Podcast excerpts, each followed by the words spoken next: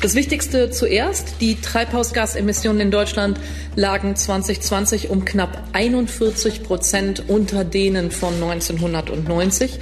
Damit erleben wir den größten jährlichen Rückgang seit dem Jahr der deutschen Einheit. Und das bedeutet auch, Deutschland hat sein Klimaschutzziel doch noch erreicht. Mitte März konnte Bundesumweltministerin Svenja Schulze einen überraschenden Erfolg vermelden. In fast allen Bereichen hat Deutschland vergangenes Jahr seine Klimaziele erreicht. Sogar die Ressorts Verkehr und Landwirtschaft von Andreas Scheuer und Julia Klöckner. Jetzt kommt das Aber, und zwar ein ziemlich großes. Die Ministerin räumte selbst ein, dass dieser Klimaschutzerfolg zu einem großen Teil nicht der Politik der Bundesregierung zu verdanken ist. Die Corona-Pandemie hat natürlich einen Einfluss äh, auf die Emissionsdaten des letzten Jahres. Das ist klar. In Summe hat die Pandemie den Rückgang der Treibhausgasemissionen verstärkt. Das Umweltbundesamt hat errechnet, dass gut ein Drittel des Emissionsrückgangs im vergangenen Jahr auf die Corona-Pandemie zurückzuführen ist. Oder genauer gesagt auf Lockdowns, die stark gesunkene Mobilität und den Rückgang der Produktion. Wir haben also das Klima geschont, aber nicht mit Absicht. Es war ein Nebeneffekt, weil wir uns in der Pandemie eben einschränken mussten. Ich habe mich gefragt, was passieren muss, damit dieser Corona-Effekt eine nachhaltige Wirkung hat. Oder ob wir jetzt alle so viel aufzuholen haben, dass der Klimaschutz erstmal hinten anstehen muss. Willkommen beim Stimmenfang, dem Politik-Podcast vom Spiegel. Ich bin Marius Mestermann und ich möchte als erstes gedanklich mit Ihnen nach Venedig fliegen. Erinnern Sie sich noch an die Bilder vom Beginn der Pandemie, an die leergefegten Plätze und Kanäle, als dort keine Gondeln oder Kreuzfahrtschiffe gesichtet wurden, aber Delfine? Das war irgendwie schön, aber auch unheimlich, und allen war klar, dass es so nicht bleiben würde. So ähnlich ist es beim Klimaeffekt der Pandemie. Venedig wird diesen Sommer wieder voll sein. Für die Vorhersage brauche ich keine Glaskugel. Auch die Kreuzfahrtbranche hofft auf eine gute Sommersaison. Die Impfungen gegen Corona ermöglichen uns wieder dauerhaft mehr Freiheiten und das ist auch gut so. Allerdings stellt sich schon die Frage, ob wir aus dem starken Rückgang der Emissionen im vergangenen Jahr irgendwas lernen können. Bei der Recherche bin ich auf ein laufendes Forschungsprojekt gestoßen, das nach Transformationsimpulsen aus der Krise sucht. Also wie geschaffen für unsere Frage. Zwei Institute in Potsdam und Bonn, das IASS und das INFAS, hatten die Idee dazu. Ja, wie sind wir darauf gekommen?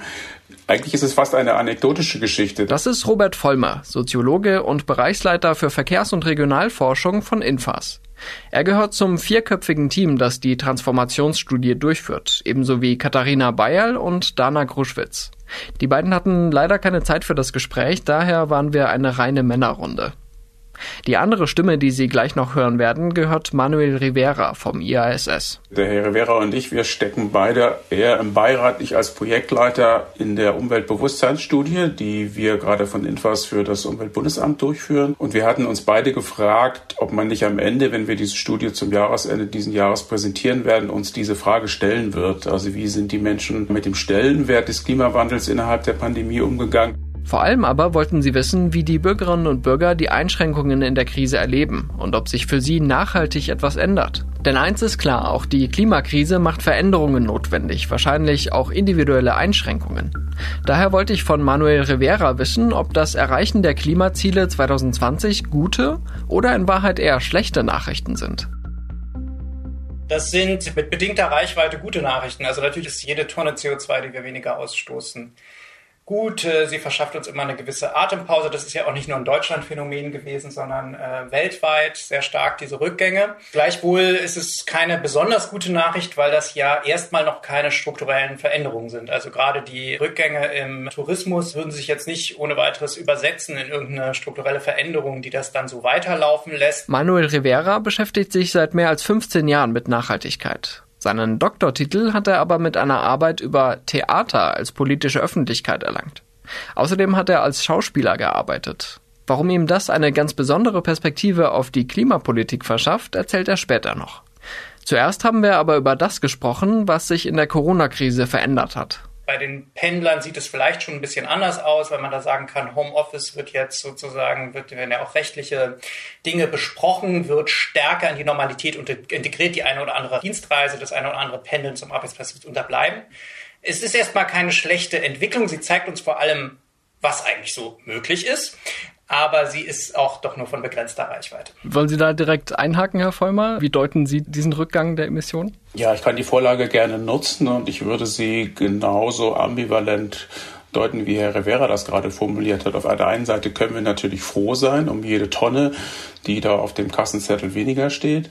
Auf der anderen Seite, gerade wenn ich an die Mobilität denke, ist das ja nichts, was freiwillig passiert, sondern wir tun das alle mit einem höheren Ziel, nämlich möglicherweise zu den alten Bedingungen möglichst schnell wieder zurückkehren zu können. Und es ist möglicherweise ein zu starkes Ruhekissen für die Verantwortlichen. Das haben wir aus meiner Sicht in mancher Diskussion jetzt schon gemerkt, dass man sich vielleicht ein bisschen zu sehr feiert und sich darauf zurückzieht, schon einen Teil der Wegstrecke geschafft zu haben ohne dass man dazu wirklich was beigetragen hat und wir möglicherweise sehr viel schneller in alte Verhältnisse zurückrutschen, als wir das alle hoffen im Augenblick. Zu tun gäbe es auf jeden Fall genug. Um mal einen kleinen Überblick zu geben, welche Emissionen wir in Deutschland senken müssen. Die größte Quelle von Treibhausgasen ist die Energieversorgung.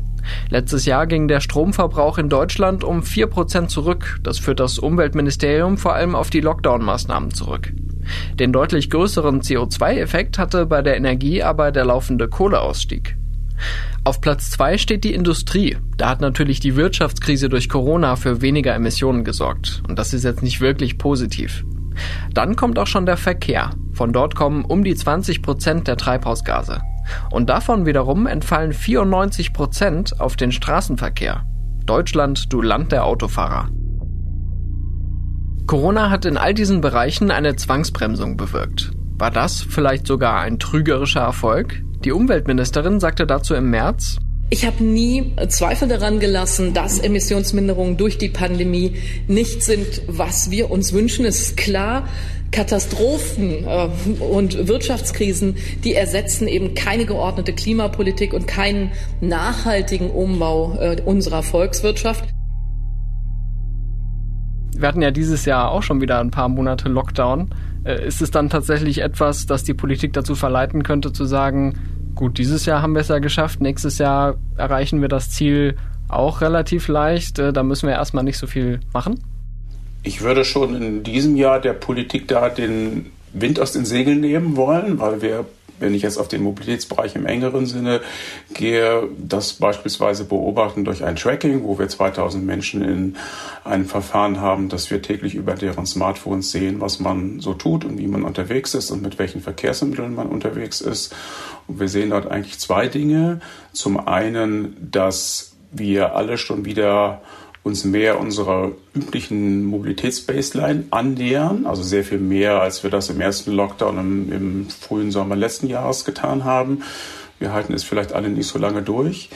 Ähm, und wir gewinnen, und das sieht man ja schon, wenn man alleine auf die Flughäfen guckt, wir gewinnen natürlich sehr schnell auch die Langmobilität zurück oder sehnen uns danach, die möglicherweise dann die Reduzierung des CO2-Fußabdrucks im Verkehr in diesem Jahr auf jeden Fall nicht mehr so eindrucksvoll kleiner ausgehen lässt wie äh, im letzten Jahr. Das ist aus meiner Sicht jetzt schon absehbar. Glauben Sie, dass wenn man über die Klimakrise jetzt spricht, wenn man äh, sich überlegt, welche Maßnahmen da helfen könnten, brauchen wir dann zugespitzt gefragt künftig Klimalockdowns? Wenn Sie mich rein nach der Wirksamkeit der Maßnahmen fragen, dann würde ich das natürlich ganz klar bejahen. Also man könnte eigentlich gar nichts Effektiveres tun, als die Menschen einfach mal zwei, drei Jahre einzusperren äh, einzusperren, vegan zu füttern und ihnen das Netflix-Gucken mit Ökostrom zu erlauben. Aber das ist natürlich äh, von der Akzeptanz gesehen her überhaupt keine Option. Also das ist sozusagen, äh, wäre eine Art chinesische Lösung, die erstmal für uns so nicht vorstellbar ist. Das, was sich vielleicht verändert hat in der Pandemie, ist, dass die Vorstellbarkeit der Tiefe staatlicher Eingriffe tatsächlich nochmal zugenommen hat. Ein Klimalockdown ist natürlich ein Extremszenario, das vor allem zeigen würde, dass der Politik nichts Besseres einfällt. In der Pandemie war es gewissermaßen ja auch so. In Ermangelung von Schnelltests und Impfstoffen galten Kontaktbeschränkungen lange als das wichtigste Werkzeug. In Summe haben sie auch gegen das Virus geholfen und nebenbei noch zum Klimaschutz beigetragen. Aber Beschränkungen wie in einem Lockdown haben natürlich auch negative Konsequenzen auf die Menschen.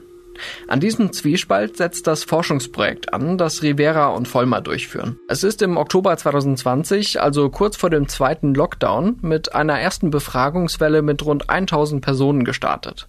Die zweite Befragung fand erst im Mai statt. Mehr zur Methodik finden Sie in den Shownotes dieser Folge. Bei der Befragung ging es erstmal darum, was die Leute in der Corona-Zeit vermisst haben. Das Fehlen sozialer Kontakte ist, ist genau das, was die Menschen am stärksten umgetrieben hat in der Pandemie. Und übrigens auch, das finde ich eines der auch interessanteren Resultate der Studie, das war schon im Herbst und hat sich jetzt auch bestätigt, tatsächlich das Fehlen kultureller Veranstaltungen. Also das ist ein ganz, ganz deutliches Ergebnis, was wir haben. Und das übertrifft sogar an Deutlichkeit weitaus das, was man vielleicht mm, intuitiv erstmal noch höher taxieren würde, nämlich die Möglichkeit nicht zu reisen, dass die vermisst wurde. Also das bewegt sich nochmal, da bewegen sich kulturelle Veranstaltungen nochmal in einer deutlich größeren äh, ja, Größenordnung. Das habe sich vor allem bei der zweiten Befragung gezeigt, sagt Rivera. Während Kultur und Reisen im Herbst noch gleich auf waren, sagten im Mai zwei Drittel der Befragten, dass ihnen kulturelle Veranstaltungen fehlen. Nur gut 40 Prozent stimmten der Aussage zu, dass es ein erheblicher Verlust sei, nicht reisen zu können. Vermutlich waren manche zu dem Zeitpunkt schon wieder auf Reisen gewesen, aber der Unterschied ist schon deutlich. Jetzt sind wir ja gerade auf einem Weg, wo Schritt für Schritt das öffentliche Leben wieder mehr stattfindet. Äh, es gibt Öffnungen in der Gastronomie, auch im äh, kulturellen Bereich. Und äh, Sie haben das Reisen auch schon angesprochen. Also uns steht die Sommersaison bevor. Würden Sie sagen, jetzt ist die Zeit für die Menschen, alles Mögliche nachzuholen, was sie in der Pandemie äh, sozusagen nicht konnten? Ich denke, es zeichnet sich ein bisschen ab. Die Frage ist natürlich, wie lange dann dieses Nachholen dauert und ob auch das nicht dann irgendwann erschöpft, wenn ich möglicherweise genug nachgeholt habe. Wir vermissen viel unterwegs zu sein und in Unruhe zu sein und aktiv zu sein. Gleichzeitig schätzen wir die Entschleunigung und freuen uns darüber, äh, vielleicht das eine oder andere Mal einem Termin nicht hinterherjagen zu müssen, äh, sind aber jetzt und die Buchungszahlen und die Zuversicht äh, der Flugbetreiber spitzt das, glaube ich, zu. Wenn ich das richtig gesehen habe, hat Ryanair eine ganze Flotte ausgeweitet und zusätzliche Maschinen gekauft in der Erwartung, dass dieser Nachholbedarf nicht nur kurzfristiges Strohfeuer ist, sondern sogar vielleicht ein bisschen länger anhält. Und wir doch ähm, irgendwann das Deutschlandreisen überdrüssig sind und dann wieder nach Mallorca oder anderswo hinstreben. Wenn wir das mal weiterdenken, auch abseits der Sommerurlaube, dann dürfte das Ende der Pandemie dazu führen, dass der Konsumbedarf und der Erlebnisbedarf bei Menschen erstmal stark ansteigt. Und das wiederum könnte eine zusätzliche Belastung für das Klima sein. Jedenfalls kam bei der ersten Befragung im Herbst heraus, dass fast zwei Drittel der Menschen nichts von dem beibehalten möchten, was sich in der Pandemie verändert hat. Viele können sich auch nicht aussuchen, ob sie jetzt radikal aufs Auto verzichten und nur noch Homeoffice machen. Insofern gehört neben den persönlichen Präferenzen immer auch die Frage dazu, ob die Rahmenbedingungen passen. Ich wollte dazu noch mehr Stimmen hören und habe einen Aufruf auf Twitter gestartet. Darauf hat sich ein User aus Remchingen in Baden-Württemberg gemeldet. Er glaubt, dass die meisten Menschen ihr Verhalten nicht überdenken und nachhaltiger gestalten werden. Spannend fand ich, als er von seiner Mutter erzählt hat, die offenbar viel mit dem Auto fährt. Das liege auch daran, dass der Busverkehr in Remchingen ziemlich schlecht ausgebaut sei und es zu wenige Haltestellen gebe. Allerdings zeigt das Beispiel auch, was dagegen helfen könnte. In dem Ort soll ein sogenannter Bürgerbus das Angebot im öffentlichen Nahverkehr ergänzen und weiter entfernte Ortsteile anbinden. Solche kleinen Neuerungen vor Ort können große Wirkung haben. Da geht es dann auch nicht um Verzicht und Einschränkungen von Einzelpersonen, sondern eher um ein Plus an Fortbewegungsmöglichkeiten. Und das auch noch zum Wohle des Klimas. Ein anderer User schrieb mir, er wolle der Bahn nochmal eine Chance geben. Er sei oft auf der Zugstrecke Köln-Basel unterwegs, die aber total überaltet und störanfällig sei. Sein Kommentar dazu, vielleicht tut sich ja was. Außerdem hat dieser User mir geschrieben, aus einer Stadt heraus mit super ÖPNV kann man leicht Autos verteufeln oder verteuern. Aber wir können nicht alle in die Stadt ziehen. Steuerliche Anreize für verantwortungsvollen Umgang mit Ressourcen, zum Beispiel bei sparsamen Autos oder Fahrgemeinschaften, halte ich für zielführender. Ein dritter User zeigte sich etwas optimistischer und sagte, dass manche Änderungen aus der Pandemie schon hängen bleiben könnten. Zum Beispiel Pop-up-Radwege in Städten oder das Unternehmen ihrer Belegschaft mehr Homeoffice ermöglichen. All das können kleine Mosaiksteinchen für eine klimafreundlichere Mobilität sein. Wir haben es ja eben gehört, der Verkehr macht ungefähr ein Fünftel der Treibhausgasemissionen in Deutschland aus. Aber kein anderer Sektor hat bei der Klimabilanz so viel Aufholbedarf. Meine Kolleginnen und Kollegen vom Spiegel haben kürzlich berechnet, und hier vereinfache ich jetzt etwas, dass der CO2-Ausstoß im Verkehrsbereich bis 2030 um 43 Prozent sinken muss, damit wir die neuen Klimaziele noch erreichen. Bei der Recherche ging es übrigens auch um die Frage, wer das bezahlen soll. Den Link finden Sie in den Show Notes. Ein anderer User hat auf meinen Twitter-Aufruf hin die Sorge geäußert, dass die Pandemie ein Präzedenzfall für tiefe staatliche Eingriffe sei. Das halte ich so pauschal nicht für gerechtfertigt. Schließlich gab es mit dem Coronavirus ja eine sehr konkrete Bedrohung. Und viele Maßnahmen wurden auch von Gerichten gekippt, wenn sie unpräzise oder schlecht begründet waren. Aber tatsächlich ist die Frage, inwiefern wir als Gesellschaft bereit sind, größere Veränderungen in unserem Alltag zu akzeptieren. Und darüber könnte uns das Forschungsprojekt von Herrn Vollmer und Herrn Rivera etwas verraten. Die zweite Befragung wurde erst im Mai durchgeführt. Die Daten sind also noch längst nicht vollständig ausgewertet. Aber Manuel Rivera hat mir schon mal einen Trend verraten. Also, dass wir in der aktuellen Welle sehen, dass diese, äh, diesen, diese Verbindung, also die Verknüpfung zu sagen, hier war staatliches Handeln so möglich, das sollte eigentlich in der Klimakrise auch möglich sein, dass diese kognitive Verknüpfung und Parallelisierung eigentlich von fast vier Fünfteln der Leute in der, in der Bevölkerung so mitvollzogen wird und dass das ein Gedanke ist, der näher liegt vielleicht, als er vorher gelegen hat.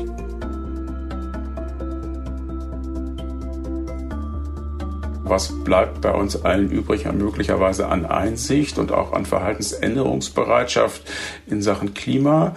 Und da hätte ich fast den Eindruck, dass das möglicherweise, das wird ja oft zitiert, aber dass das möglicherweise viel weniger aus der Corona-Pandemie ist, was uns da hilft, sondern dass wir an die alte Bereitschaft, die wir vor der Pandemie gesehen haben und die wir auch beispielsweise in den ersten Auswertungen der Umweltbewusstseinsstudie immer noch sehen. Es ist flapsig gesagt, ist das Klimathema unter der Pandemie nicht unter die Räder gekommen, sondern es steckt nach wie vor noch weiter in den Köpfen.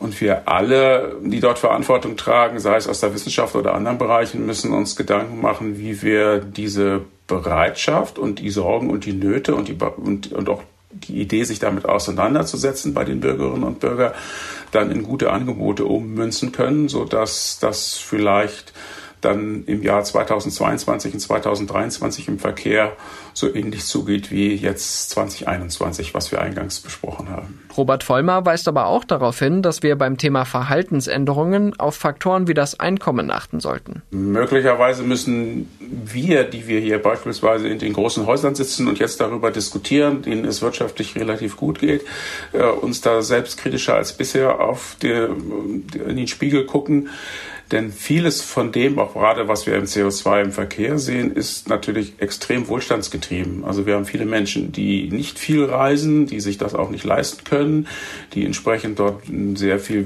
kleineren Fußabdruck haben als jemand, der sehr viele Flugreisen in Anspruch nimmt oder auch ansonsten ein ausgedehntes Freizeitverhältnis hat, möglicherweise auch das ein oder andere große Auto hat mit dem man ganz berechtigte Mobilitätsbedürfnisse im Wohlstand befriedigt. Aber das ist mir auch nochmal wichtig hervorzuheben. Es geht in dieser Verantwortung tatsächlich durch verschiedene gesellschaftliche Schichten in einem anderen Maß da der Fußabdruck eben mit wachsendem Wohlstand auch individuell immer größer wird. Und hier muss jeder von uns vielleicht ganz individuell einmal anders in den Spiegel gucken, als er das bisher oder sie das bisher getan hat. Okay, würden Sie da zustimmen, Herr Rivera, dass das eine Frage des individuellen Verhaltens ist, also dass da jetzt jede und jeder Einzelne gefragt ist? Teilweise. Also natürlich, ähm, wenn wir auch gerade über den Verkehr hinaus gucken, also wir haben natürlich die ganze Subventionsthematik in der Landwirtschaft, eines der dicksten Bretter, die in der nächsten Legislaturperiode zu bohren sind, die ja auch gerade in Europa mal wieder versucht werden zu bohren mit der gemeinsamen Agrarpolitik. Äh, da kann erstmal der einzelne Konsument kann natürlich äh, auf Fleisch verzichten oder sehr stark das reduzieren oder sich gar zum Veganismus durchringen. Aber eigentlich sind das politische Entscheidungen und äh, würde also sagen, ja, natürlich gibt es immer auch eine Verantwortung äh, individueller Verbraucherinnen und Verbraucher.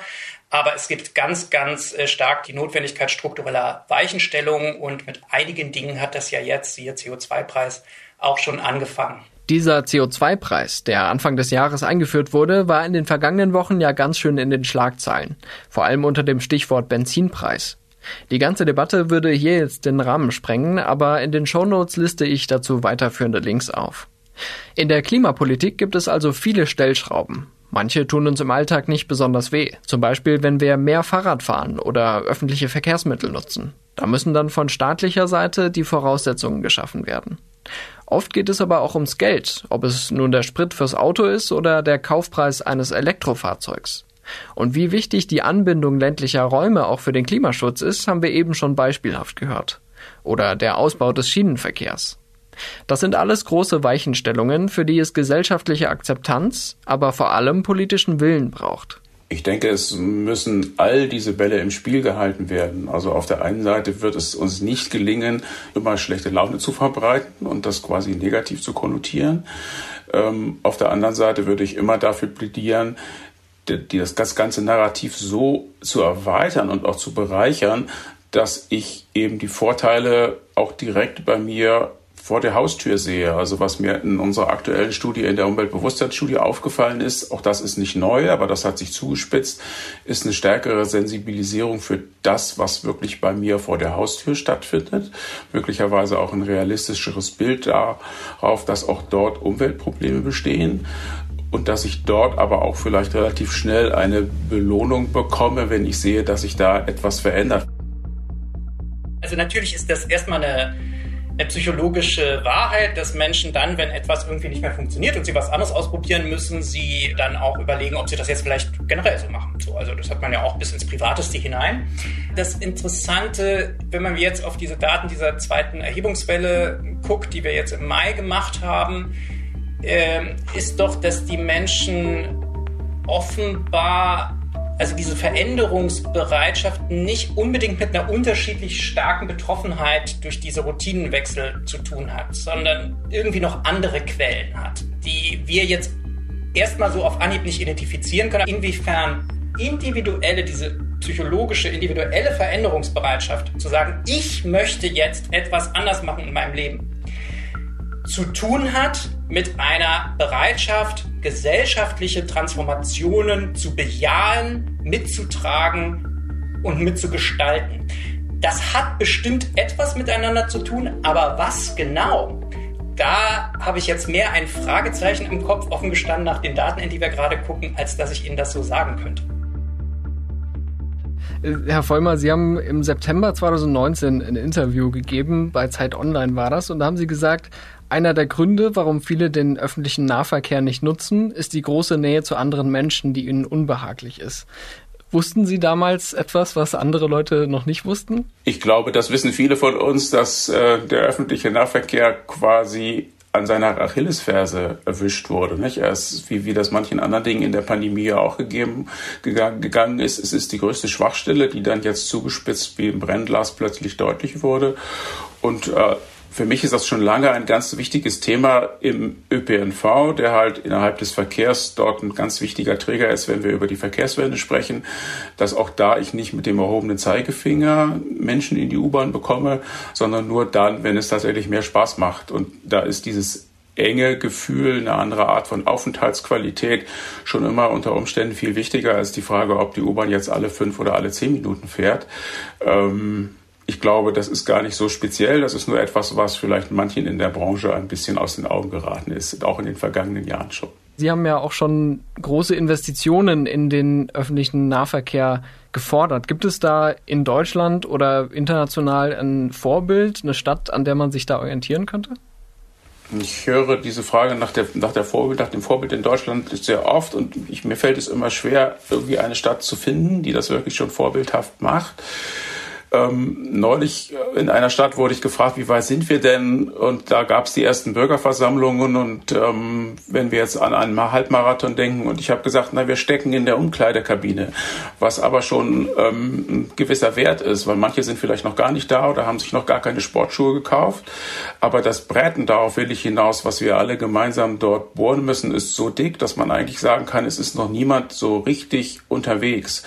Ähm, wenn ich das zuspitze, wir haben das simuliert an der einen oder anderen Stelle und die Klimaziele im Verkehr ernst nehmen, dann müssten Sie eigentlich die Anzahl der Menschen, die im ÖPNV unterwegs sind, innerhalb der nächsten zehn Jahre verdoppeln. Und wenn ich gleichzeitig zurückgucke auf die letzten 20 Jahre, wo das praktisch gleich geblieben ist und überhaupt nichts in dieser Verdoppelung ist, sondern nur ein ganz kleines, minimales Wachstum ist, dann wissen wir, Mit welchen Investitionen auf der einen Seite, also welche verlockenden Angebote mit weniger Enge und aber auch vielleicht mit welcher Transformationsbereitschaft dann bei den Fahrgästen wir rechnen müssen. Ähm, und vor dem Hintergrund sind wir alle ähm, noch verdammt weit äh, von dem Stadion, in dem wir dann gemeinsam loslaufen, entfernt. Jetzt habe ich zum Abschluss noch eine Frage an Sie, Herr Rivera. Ich habe, äh, weil das eben auch im Gespräch schon fiel, das Wort Narrativ. Welche Inszenierung oder welche Erzählung bräuchte denn die deutsche Klimapolitik aus Ihrer Sicht? Eher was Dramatisches oder eher was Optimistisches? Hm. Ja, Sie haben keine Ahnung, Herr Mestermann, dass Sie mich da bei was erwischen, worüber ich sogar sehr viel sagen könnte, und zwar für einen ganzen Podcast, aber nicht deshalb, weil ich irgendwann mal Schauspieler war, sondern weil ich letztes Jahr genau dazu ein Forschungsprojekt in Berlin durchgeführt habe, wo auch eine Klimatheaterinszenierung rauskam, die jetzt auch übrigens, ich mache jetzt mal den Werbeblock, in drei Wochen wieder aufgenommen wird im Berliner Theater Discounter, die heißt Tornado. Also von daher, ich könnte da sehr, sehr, sehr, sehr, sehr, sehr viel dazu erzählen. Ich will nur zwei, zwei Aspekte rausgreifen. Der eine hat tatsächlich was damit zu tun, dass interessanterweise bei diesem Projekt rauskam, fast zufällig, dass diejenigen, die das Thema Klima vermitteln, dass diese Art dieser, äh, dieses Wissenstransfers und dieser Personen, die das verkörpern, und ich sage jetzt nochmal wieder nur kurz einen Sprung in die Pandemie, denken Sie mal an jemand so als Figur auch, äh, wie Christian Drosten oder so, ja, dass die ganz, ganz stark dafür geeignet sind, das Interesse von Menschen tatsächlich zu erregen und tatsächlich als Dramatis Personae auf, auch auf der Bühne zu stehen. Also das war für uns eine Überraschung, das hätte ich so nicht gedacht. Und der andere Aspekt ist der, der ist aber relativ trivial, jetzt, das hat was mit narrativen Strukturen zu tun, dass natürlich immer ein Subjekt, das sich ähm, zur Erreichung eines Ziels mit irgendjemandem anlegt sei es der böse Zauberer oder sei es äh, der eigene äh, Schweinehund. Aber dass dieses Subjekt, was sozusagen kämpft und ich sage jetzt mal das Stichwort Aktivist, Aktivistin, dass das eigentlich Figuren sind, die sofort, und denken Sie auch nur an die Wirkung, die Greta Thunberg als öffentliche Figur entfaltet hat. Also sozusagen sehr fast wie so eine Johanna von Orleans. Also da reicht es weder sterbende Eisbären zu zeigen oder schmelzende Schollen und es reicht auch nicht brennende Wälder zu zeigen, sondern wir brauchen glaubhafte glaubhaft Handelnde und auch meinetwegen Zweifelnde und Scheiternde. Aber wir brauchen Menschen, die sich mit dem Klimawandel auseinandersetzen, um dann wiederum vom Klimawandel erzählen zu können. Und dieses Letztere war vor zehn Jahren noch gar nicht gegeben. Ich ganz persönlich würde sagen, das war von Anfang an ein Irrtum, dass uns das irgendwie Wege zeigt, wie wir möglicherweise äh, Restriktionen besser aushalten, weil der Mechanismus, da haben wir drüber gesprochen, ein ganz anderer ist. Und wir haben eine ganze Menge von Bereitschaft, die wir in der Bevölkerung messen, die in Handeln noch nicht umgemünzt ist, bis hin ja auch zu der Gesetzgebung. Das ist ja vielleicht fast eine Parallele äh, zum individuellen Verhalten, dass ich mir silvestermäßig äh, gute Vorsätze machen kann, sprich Klimaziele formulieren kann, die dann auch an die Wand schreiben kann und auch gar kein Problem damit habe, aus 50 Prozent Reduktion dann 60 Prozent zu machen, solange ich eben nicht darüber diskutieren muss, wie ich das tatsächlich dann im Verlauf des kommenden Jahres umgesetzt kriege. Und das sind, glaube ich, Dinge, wo wir an alte Sachen vor der Pandemie wieder anknüpfen müssen, sowohl strukturell, da haben wir darüber gesprochen, als auch jeder in seiner individuellen Verantwortung. Okay, das halte ich für ein sehr schönes Schlusswort und äh, will mich an dieser Stelle einmal sehr herzlich bedanken für das Gespräch. Gerne, vielen Dank Ihnen. Vielen Dank. Das war Stimmenfang, der Politik-Podcast vom Spiegel. Die nächste Stimmenfang-Folge gibt es wie immer am kommenden Donnerstag auf spiegel.de, Spotify, bei Apple Podcasts und in allen üblichen Podcast-Apps. Sie haben Feedback zur Sendung? Dann schicken Sie uns gerne eine Sprachnachricht per WhatsApp an plus 49 40 380 80 400. Oder schreiben Sie uns eine Mail an stimmenfang.spiegel.de. Ich bin Marius Mestermann und bei der Produktion wurde ich diese Woche unterstützt von Jelena Berner, Ole Reismann, Marc Glücks und Sebastian Fischer. Unsere Stimmenfangmusik kommt von Davide Russo.